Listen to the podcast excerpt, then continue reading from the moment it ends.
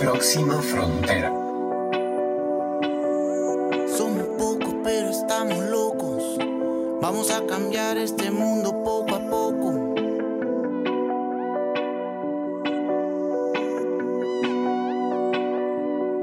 Hola, hola, ¿qué tal? Yo soy Carla Chávez y otra vez me presento ante ustedes con Próxima Frontera, el podcast de sostenibilidad, de temas de economía circular, de innovación y de todo esto que nos mueve y nos lleva a ser cada día un poquitico mejor, buscando ser parte de la solución y no solo el problema.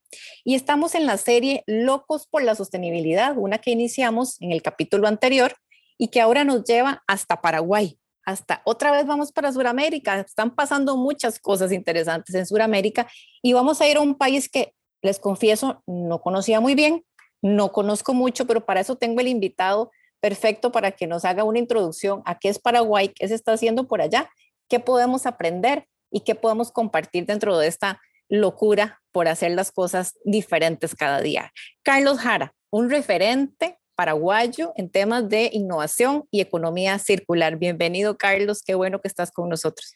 Muchísimas gracias, Carla. Realmente es un gusto estar aquí. Este sería para mí el primer podcast que estaría grabando, así que un gusto hacerlo contigo, eh, conocer también más de, de Costa Rica y, y, lo bueno de lo que estamos haciendo entre nuestras empresas que buscan la sustentabilidad es que aprendemos día a día, ¿verdad? No es algo que estamos nosotros en un laboratorio inventando la nueva vacuna, sino que estamos haciendo algo que por ahí en otras latitudes ya se está haciendo hace mucho tiempo y nosotros tenemos que acelerar el proceso de avance hacia, el, hacia la sustentabilidad, la economía circular, el reciclaje y bueno, y todo eso. Así que muchísimas gracias de invitarme, Carla. Carlos, cuando uno busca tu perfil para conocerte un poquito mejor, hay algo que, que salta para mí a la vista y es que dice que sos un experto en datos y que además sos el líder de una empresa social. Eh, este es una serie, esta es una serie de podcasts que estamos preparando y vamos a dedicar una a un país distinto, en este caso a Paraguay, a vos como paraguayo. Y quisiéramos saber al final de esta conversación en qué nos parecemos, en qué nos diferenciamos, cuáles son los dolores que compartimos, qué soluciones y, y alivios pueden venir desde de un mercado como Paraguay, cómo podemos compartir estas experiencias. Entonces, lo primero es decir que sos un experto en datos, de verdad que a mí me encantó porque ahora es como todo hay que medirlo, todo hay que documentarlo, data, las empresas te dicen, su oferta de valor incluye datos, sí, no. Eh, entonces me encantó que lo tengas en tu perfil y quisiera saber más de tu background, de dónde viene Carlos, quién es, ¿Y por qué pusiste esa característica tan particular en tu perfil? Sí, eh, interesante que estuviste viendo esa parte, ¿verdad? básicamente, desde, desde chico, a mí me encantaron las matemáticas, desde que tengo eh, 12 años aproximadamente, participaba en las Olimpiadas de Matemáticas Paraguayas, de hecho, representé una vez a, esto no mucha gente sabe, pero representé al Paraguay también en las Olimpiadas Internacionales de Matemática entonces, siempre tuvo un perfil eh, muy cuantitativo, ¿verdad? Eh, tanto en el colegio, en la universidad, estudié economía, mi maestría hice en economía, política internacional y desarrollo. Entonces, eh, todo lo que es Excel, los números, a mí me apasiona. entonces, muchos años de, de, de, mi vida lo dediqué a eso, hasta que yo recuerdo cuando estaba trabajando en el, en el banco, estaba trabajando en un banco, Banco Itaú, eh, y también recuerdo una experiencia hablando con, con compañeros, eh, surge la famosa pregunta, si te ganaras un millón de dólares, ¿qué harías? ¿verdad? eh, y recuerdo eh, perfectamente que yo le dije, bueno, si me ganara un millón de dólares, donde, digamos, el problema económico del día a día no fuera un problema justamente, eh, yo lo dedicaría justamente al tema del reciclaje. Eso es lo que le había dicho. Y y bueno, años después me llevó a, a, a través de, de ganar un, un, premio, ¿verdad? De la Embajada Americana, de la Fulbright. Gané un fondo semilla, digamos, de 22 mil dólares para empezar a hacer las competencias de reciclaje, que, que de ahí, digamos, es el origen de soluciones ecológicas. Y bueno, esa, esa actividad extracurricular que lo hacía como voluntariado, fue creciendo y, en Paraguay en poco tiempo nos convertimos de alguna manera en, en referentes en tema medio ambiente. Y hoy acá en Paraguay yo te digo, Carla, nadie sabe que yo soy economista. Piensan que yo soy un ambientalista, un ingeniero ambiental. Así que la parte de números es como que ya para, para, la, para la gente eh, ya, ya está en el, te digo, en el, no te digo en el pasado, pero no conocen esa parte mía y lo que más se me relaciona con reciclaje y que estoy muy contento también acompañando de los números. Carlos, qué interesante porque yo tampoco sabía de ese background tuyo tan, tan matemático y de banquero. O sea, cuando los banqueros son uno de los que uno podría etiquetar, cuando tenemos esa mala costumbre de ponerle etiquetas a las cosas de que son como los más cuadrados, los más tradicionales, los más business as usual, que todo lo cuentan en sus Excel súper eh, calculado, y cuando pasas al mundo del emprendimiento y lo social, las empresas sociales, que quiere decir que nacimos no con un ánimo de lucro, sino con el propósito de aportarle a la solución de un problema social, de un problema de nuestra sociedad. Y empresas sociales también, para ir entrando en el tema de, de, de, de los números y los costos y eso, una empresa social no significa una empresa filantrópica, no significa una empresa, no es una ONG, no es, eh, es no es una, un grupo de voluntarios.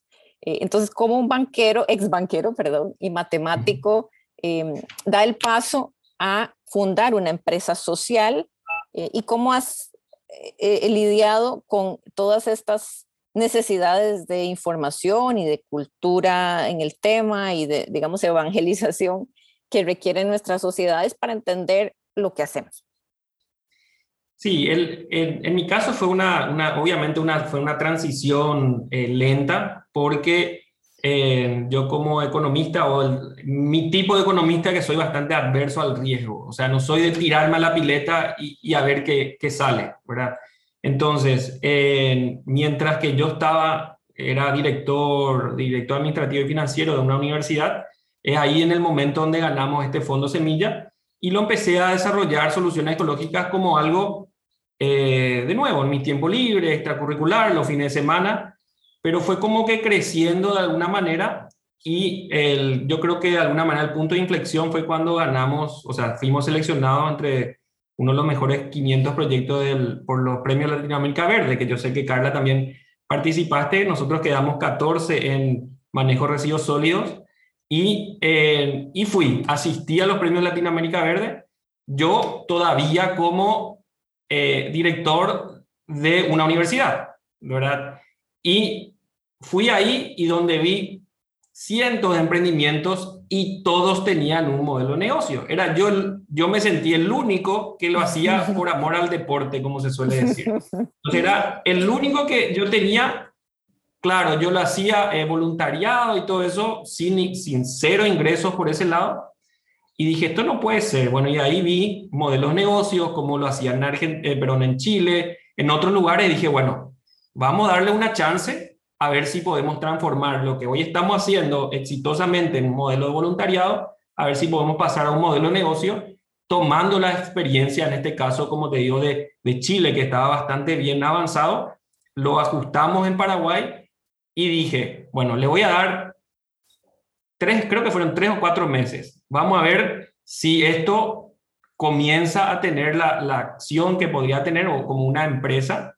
Y fue positivamente, nuestro primer cliente prácticamente fue Coca-Cola y de ahí en más empezamos ya a trabajar eh, en el modelo de negocio y posteriormente, bueno, constituimos la empresa y bueno, y de ahí en más mi, fue una transición de cada vez menos números y cada vez más medio ambiente, ¿verdad? Entonces, hoy el 100% de, de, mi, de mis por llamarla así, mi, mi salario, ¿verdad? Viene el 100% de soluciones ecológicas, el 100% de la empresa es autosustentable, tenemos siete personas trabajando, entonces, eh, muy contento de lo que estamos haciendo y el cambio que podemos hacer en Paraguay, que hay muchísimo para hacer.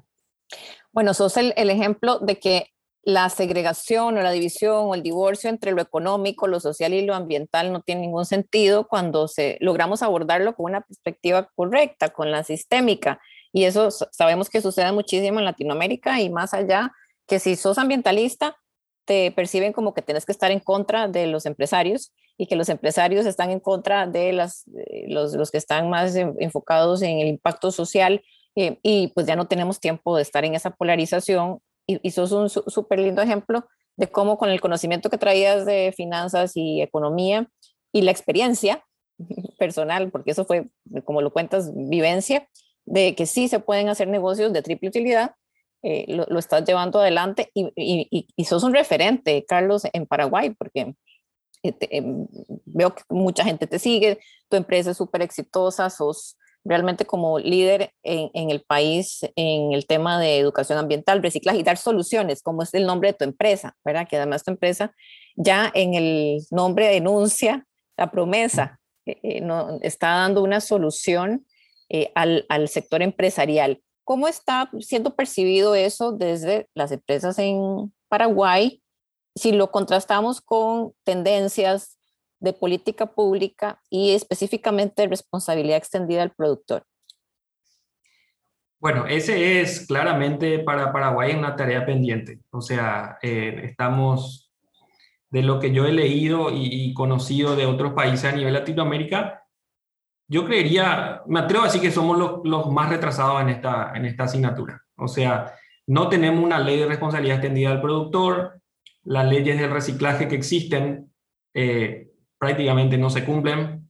Eh, como le decimos también, es letra muerta, porque ni siquiera el, el, gobierno cumple las leyes de reciclaje que están apuntadas a ellos mismos, ¿verdad? Entonces, se habla de acá, por ejemplo, las instituciones públicas tienen que hacer una transición a, cero impresiones, entonces, y, por un tiempo tienen que reciclar y deberían estar informando cuánto están reciclando los papeles y después transformarse a cero, cero impresiones. Eh, ya la ley está más, hace más de un año y hay cero avances, o sea, cero.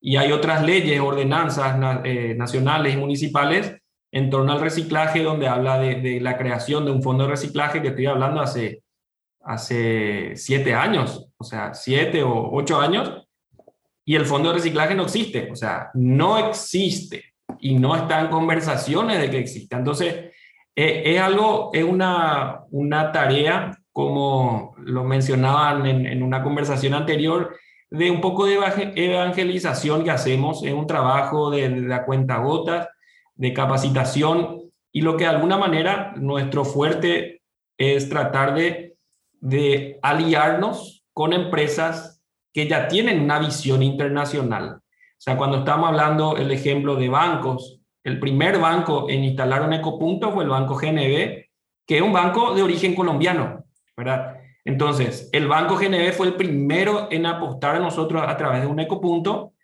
y, y ese fue el desencadenamiento para otros más, que, se, que uno dice, o sea, de por ahí la lógica inicial es, porque eh, si vamos a simplificar, yo lo llamo ecopunto y lo valoro y sé todo lo, lo que viene detrás de eso, pero al que no valora, para ellos es el logo de un banco en un basurero, es así como que, ¿qué, ¿qué, está pasando acá, verdad? Porque ellos tratan de vender una imagen de seriedad, etcétera.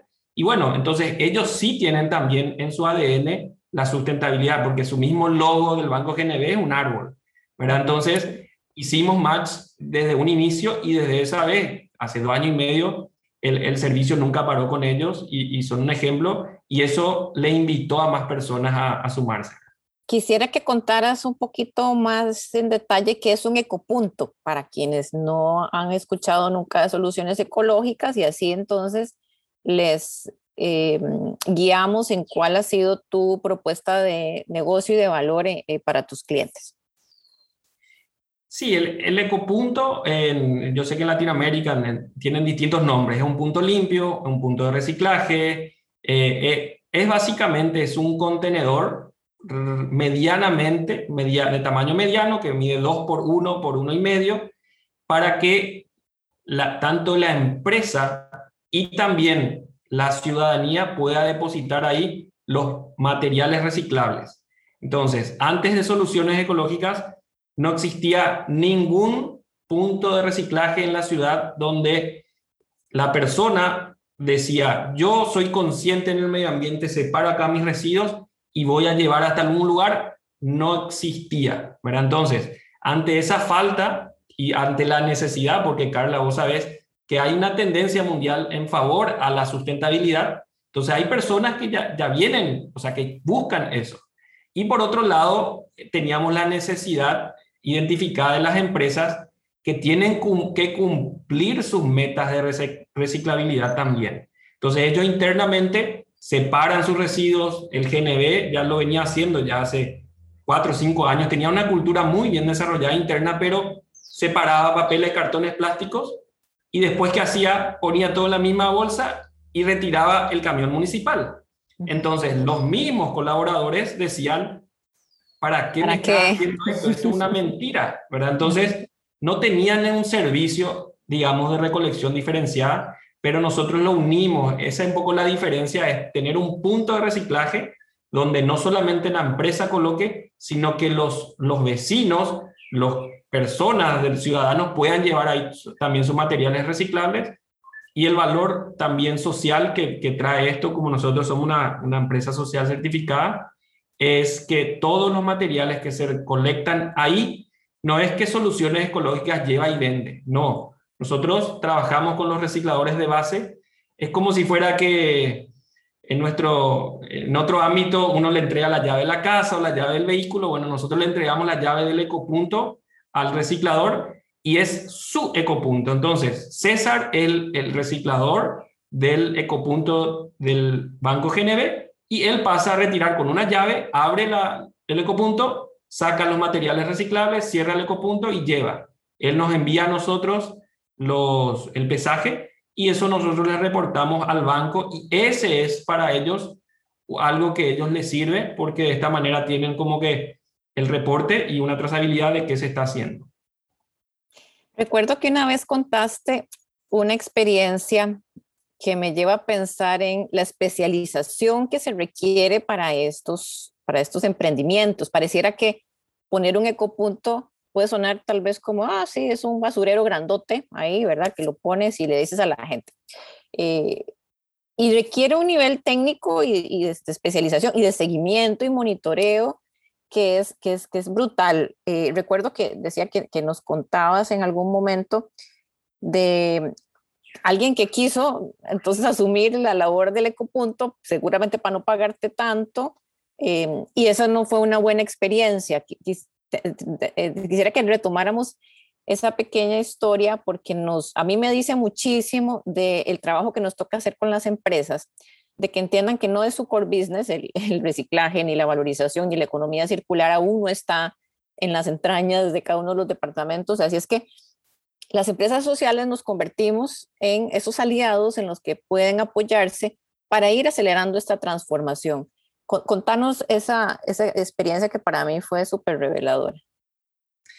Claro, en, eh, en estos dos años y medio, nosotros, nuestro modelo de negocio básicamente es como si fuera el alquiler del contenedor, pero con todo lo que implica detrás, la capacitación, el seguimiento, el reporte, o sea, todo justamente lo que comentás que si uno lo, uno lo lee, dice, pero yo también puedo hacer eso, pero como mencionas, no es su core business, no se dedican a eso. Y ahora, dedicarle una, el tiempo de una persona interna a algo como esto, le cuesta mucho más caro también, ¿verdad? Entonces, si uno lo quiere hacer, hacerlo a través nuestro, no solamente tiene la, la solución eh, operativa, sino que también lo, lo, lo, siguiente, que esto también te toca muy de cerca vos, tiene la, el, la parte de PR, la parte de, de, presencia de marca, que no es lo mismo que la misma empresa esté diciendo nosotros reciclamos, a que Soluciones Ecológicas diga el Banco GNB está haciendo esto y esto y esto. ¿verdad? Entonces, eso es un valor agregado importante que le estamos dando eh, a las empresas.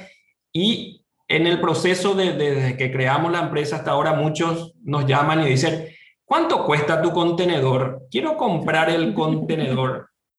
Y yo le digo, no funciona así, ¿verdad? A pesar de que eh, al comienzo hicimos, eh, creo que una venta, después nos dimos cuenta que no es positivo hacer eso, porque después, eh, básicamente, el contenedor, la gente ya, ya relaciona con nosotros, y si la, la empresa hace una gestión incorrecta de ese contenedor, también nos piensan de que es Soluciones Ecología el que está haciendo la gestión incorrecta de ese contenedor. Entonces de ahí nosotros eh, ya aprendimos, lección aprendida muy rápida, y dijimos, acá no se venden contenedores, es el servicio completo, y es por eso que de ahí en más es, es todo, porque eh, muchos me preguntan, ¿y, cómo se hace el contenedor? Es que no está ahí. Yo te puedo pasar las dimensiones, vos podés hacer por tu lado, podés comprar una herrería. No hay tecnología detrás del contenedor. La tecnología es una tecnología social de cómo hacer que esto funcione. ¿verdad? Y ese, ahí está un poco el desafío. Carlos, si volvieras este año a los premios Latinoamérica Verde, digo, si volvieras a la premiación, después de haber aprendido ahí eh, o, identificado una oportunidad de convertir lo que era tu hobby o tu aporte voluntario en un negocio que es, que es muy exitoso ahora porque estás marcando pauta, estás siendo líder en Paraguay. Si lo, lo vieras ahora, ya, ya, llegarías como un emprendedor social eh, de los que conociste la primera vez. ¿Qué, qué te falta? ¿Qué, qué, ¿Dónde está como el siguiente paso y, aunque, aunque, termino siempre eh, el, la, el, podcast con la pregunta, ¿cuál es la, próxima frontera de tu empresa? Y sé que tenés como muchos planes, pero teniendo un benchmarking tan claro, o sea, fuiste y viste la experiencia de todas esas empresas de Latinoamérica, ¿cuál sería el, cambio que, harías en el desarrollo de tu emprendimiento, de tu negocio? Y bueno, e, esa pregunta tiene varias aristas porque nuestro, como decimos, solución ecológica es muy amplio en el nombre, de hecho. Ahora, eh, yendo a nuestro, nuestro negocio actual, primeramente es ampliar los puntos de reciclaje. Eh, no sé, yo diría en, el, en un año y medio deberíamos estar en todas las capitales departamentales. O sea, en cada uno de los 17 departamentos de Paraguay debería haber al menos un ecopunto. Entonces, un crecimiento en Paraguay, por un lado, y por otro lado, un crecimiento internacional también lo estamos evaluando porque lo que nos damos cuenta que el, que el target de nuestro modelo de negocio, no, si bien uno mira y piensa, ah, bueno, es un contenedor, esto hay también en Chile, en Argentina, en Colombia, en Ecuador, en, en todos, pero el target de cómo nosotros lo estamos desarrollando y a quién estamos apuntando como empresa, como cliente, eh, pensamos que es distinto. Cuesta eh, comunicar la, la, diferencia porque si presentamos ¿no? los premios Latinoamérica Verde van a decir, ah, bueno, otro punto de reciclaje, ¿verdad? O sea, de por ahí no hay tanta novedad, pero yo tengo la, la, la firmeza de que, de que sí hay una diferencia y sí hay oportunidades de crecimiento en otros países. Eso por lo que es nuestro core business, digamos, ¿verdad? Y por otro lado, ver cómo ampliar las soluciones ecológicas, porque cada vez más nos llaman, nos contactan empresas, nos dicen, eh, hola, ¿qué tal? Eh, ¿Cómo podría hacer con mis residuos textiles? ¡Wow! Eh, ah, también tengo orgánicos. ¿Cuándo van a también trabajar con orgánicos? ¡Wow! ¿Cómo podemos hacer esto? ¿verdad? Y, y esto es, la idea es cómo conectar las, las empresas, emprendedores ya que existen, como en otros países, cómo traerlo acá y viceversa, cómo llevar soluciones ecológicas con nuestro modelo a otros países. Eso es un poco lo que estamos eh, en el proceso de aprendizaje y ver cómo crecer. Y si te digo ahora la pregunta que te hicieron en el banco de que, qué harías si tuvieras un millón de dólares ahorita en tu cuenta, ya como CEO, líder de soluciones ecológicas y con la experiencia de, este, de estos años en, en el emprendimiento, ¿cuál sería tu respuesta? Y bueno, primeramente, seguir creciendo soluciones ecológicas. O sea, lo, que da gusto es que todos los que estamos haciendo esto lo hacemos por pasión. Y si la pasión viene acompañada también de resultados económicos, doblemente mejor, ¿verdad? Entonces, eh, el reconocimiento que estamos teniendo eh, en, todos los seguidores, las empresas, realmente es muy reconfortante. Entonces, no cambiaría por otro. Y, y te digo, ofertas hay eh, y muy tentadoras, trabajar en otros lugares pero la idea es seguir creciendo lo que estamos haciendo. Y el tener un millón de dólares lo que sí me, me, haría poder darme el lujo de ser un poco más riesgoso. Entonces, si estamos hablando del tema textil o el tema orgánico, el tema de, de isopor, ¿por qué no tener, desarrollar esas líneas de negocio ya con mayor dinero, mayor capital, como para crecer? Y, y uno puede decir, bueno, ok, si no, si, si no es tan exitoso eso, eh, no, me, no me va a fundir el negocio, ¿verdad? O no voy a tener problema para llegar a fin de mes. Pero es eso, tratar de seguir creciendo en, en, servicios, en, también en tema de, de dimensión, tamaño y otras áreas. Ese es lo que buscamos hacer. Bueno, ahí ya surgió la prudencia del matemático que hay en vos, de que no te, no te lanza la diferencia de, de, de, mi, de mi impaciencia y a veces imprudencia de decir, sí, sí, sí lo hacemos y ahí vemos en el camino. Pero me encanta porque de eso aprendemos también un montón de, de también, a ver, y, la pandemia, ¿verdad? Nos enseñó Em, que tal vez tenías todo planificado y súper cuadrado y tu presupuesto y tu plan de negocios. Y por cierto, ¿cómo les fue a ustedes desde que empezamos en, esta nueva, en este nuevo mundo desde de, marzo del 2020? Eh, porque tu emprendimiento también es, es joven eh, y entonces no era como que ya estaba consolidadísimo y, y, y la pandemia ya nos, nos, nos tomó en un momento de madurez. ¿Cómo, cómo les ha ido a ustedes, Carlos, y, y, cómo lo han visto, cómo lo han vivido desde soluciones ecológicas? Y bueno, realmente, como, para, como al igual de que la mayoría, fue como que reinventarse en algunas partes, o sea, no reinventarse, realmente eso está mal, sino que tratar de buscar cómo con los recursos que tenemos hacer más cosas. La aplicación que, que tenemos vino a causa de la pandemia, es decir, tenemos que acelerar este plan y bueno, en un mes o un mes y medio lanzamos la aplicación ese fue una de las diferencias, ¿verdad? Eh, lo bueno es que Soluciones Ecológicas con los ecopuntos tiene contratos anuales, ¿verdad? Y lo, el tema de la gestión de los residuos, sabemos, nunca va a parar, más o menos pandemia, todos generamos residuos, entonces eh, seguimos con los contratos, si bien se cayeron algunos prospectos, pero de todas maneras logramos cerrar más ecopuntos eh, el año pasado y de hecho terminamos con mayores ventas, o sea, lo mismo tuvimos crecimiento a pesar de la pandemia. Lo que sí se cortó fue una línea de negocio, que son los ecoeventos, que participamos de conciertos, que no hay, intercolegiales, que no hay. Entonces eso era más o menos 20% de nuestros ingresos que se fueron a la nada, ¿verdad? Entonces tuvimos que balancear con, con lo otro, con los ecopuntos y, y ver qué otras ofertas más, pero como te digo, finalmente al fin de año terminamos cerca de 20% más de, de, ingresos. Excelente. Te voy a hacer la pregunta del, del, em, del pitch del elevador, ¿verdad? Como del, del, del, minuto que si tuvieras que subirte a un elevador y vender algo a alguien que lo tiene solo para ir del piso 1 al 10, pero no de soluciones ecológicas, sino de Paraguay si tuvieras que hacer un, un, pitch de elevador o un elevator pitch de tu país, ¿cómo sería? En, es más, digamos que te voy a dar dos minutos porque eh, el, el, elevador hizo una paradita ahí en el proceso. Entonces, para saber más de Paraguay, ¿cuál sería tu venta de país? A ver, bueno, en la venta de país, el, una característica muy importante acá es la, el capital humano, ¿verdad? O sea, el capital humano es muy, es muy fuerte, o sea, acá lo, las, las, conexiones y, y, y, la gente es bastante abierta, a diferencia de otros países. Acá justamente se valora a veces inclusive más eh, que venga alguien con un acento extranjero a un paraguayo, así que quienes quieran venir a invertir acá siempre es bienvenido, ¿verdad? Y muchas puertas van a estar, van a estar abiertas. Y por otro lado, eh, lo que decía, o sea, nosotros al estar tan retrasados en, la sustentabilidad, ahora estamos conociendo, estoy conociendo que están viendo, viniendo empresas para reciclar neumáticos.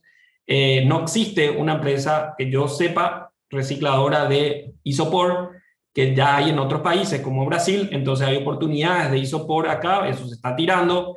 Eh, obviamente tenemos una deficiencia muy alta en lo que es la gestión de los residuos, entonces hay muchas oportunidades de, inversión, es bastante atractivo, eh, está bastante centralizado en, Asunción y Gran Asunción, entonces eso tiene su pro y contra. El, pro es obviamente que tienen cerca de un millón y medio de personas eh, en un radio cercano.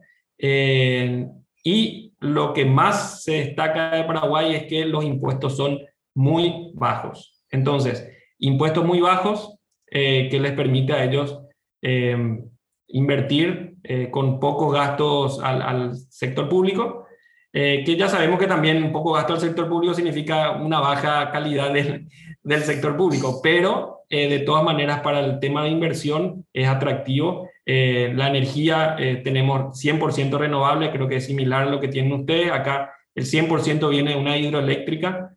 y bueno, entonces calidad de gente, energía abundante, bajos impuestos y mucho por hacer en sustentabilidad. Bueno, tenés que además después pasarme algunos tips turísticos por si queremos eh, darnos una vueltecita para ver negocios y, y, paseamos también. Carlos, la última pregunta, quiero enfocarla, que, es que, cuál es la próxima frontera, pero no quiero hablar de soluciones ecológicas más, quiero hablar de Carlos Jara. ¿Cuál es porque tu paso del mundo del banco, del banco, universidad, emprendedor social, eh, es, es, es, bastante, digamos, podría decirse que hasta radical, ¿verdad? Venir de un banco y luego ponerse a trabajar en reciclaje y como decías antes, el logo de un banco en un basurero es como puede verlo mucho, muchos, pero vos lo que ves es que estás aportando un valor y estás dando una solución y, y, estás haciendo un cambio y una diferencia. Entonces quiero centrar esta última pregunta en vos como Carlos Jara. ¿Cuál es tu próxima frontera?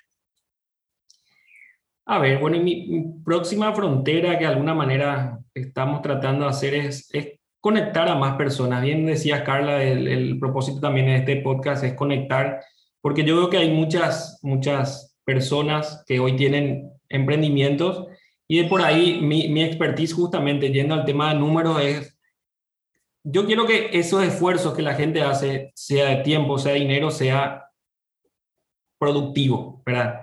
Entonces, a veces inclusive lo, eh, hablo con, con, distintas empresas, personas, y trato de asesorarle o ayudarle, darle, darle mi punto de vista para que ese esfuerzo y dinero que están invirtiendo sea lo más productivo posible, ¿verdad? Porque lo, lo que más me duele a veces es ver, ver un emprendedor con, con excelentes, digamos, intereses, pero que después, porque no tuvo en cuenta uno u otro aspecto, en, un año o dos años termina desangrado económicamente y después, bueno, vuelve y dice, bueno, ya no pude cumplir mi sueño, ¿verdad? Entonces, ¿cómo poder hacer para ayudar a más, a más personas a que eh, cumplan eh, su objetivo, ¿verdad? Porque muchos con los que nos estamos relacionando son muy loables y tienen que existir, ¿verdad? Entonces, eso a nivel, a nivel local estamos haciendo con, con mucho networking y, y, trabajar y conocer qué hacen las otras empresas y conectar. Eso me, me gustaría hacer, además obviamente de seguir creciendo con soluciones ecológicas, pero ver que otra, otro emprendedor eh, también está teniendo éxito, eso me pone muy contento. Bueno, pues ahí lo tienen, Carlos Jara, y como dice su eslogan de empresa, separando residuos, conectando personas. Eh, es un gusto haber conversado con vos, Carlos. Gracias por aceptar la invitación de estar en Próxima Frontera y en nuestra serie de recorrido por países y conociendo el ecosistema de emprendedores de impacto de Latinoamérica. Te deseamos muchísimos éxitos en soluciones ecológicas y en todo lo demás que, estarás emprendiendo, porque tenés mucha juventud para compartir. Gracias por llevarnos un ratito por tu tierra. Muchas gracias, Carla. Realmente un, gusto charlar contigo. Esto eh, es de alguna, alguna, manera una evolución de lo que ya venimos hablando eh, en otros capítulos, ¿verdad? Pero eh, muy contento de compartir y así que a todas las personas que quieren tener emprendimientos sustentables, reciclaje, compostaje, háganlo ahora. Asesórense un poquitito para que ese, ese intento no quede en, en, algo fracasado, sino que traten de usar eh, los mayores recursos para que sea esto exitoso. Eh, pregúntenle a Carla, pregúntenme a mí, escríbanme sin problema, están lo que es los, las redes sociales, Soluciones Ecológicas, eh, PY en Instagram, LinkedIn, o viene a mí mi LinkedIn también, Carlos Jara, eh, o en Instagram también, sin problema. Así que estamos en contacto. Muchísimas gracias, Carla. Gracias, Carlos, y a todos ustedes que nos han acompañado en este episodio de Próxima Frontera. Les deseamos la mejor semana de su vida. Cuídense mucho y hasta la próxima. Próxima Frontera.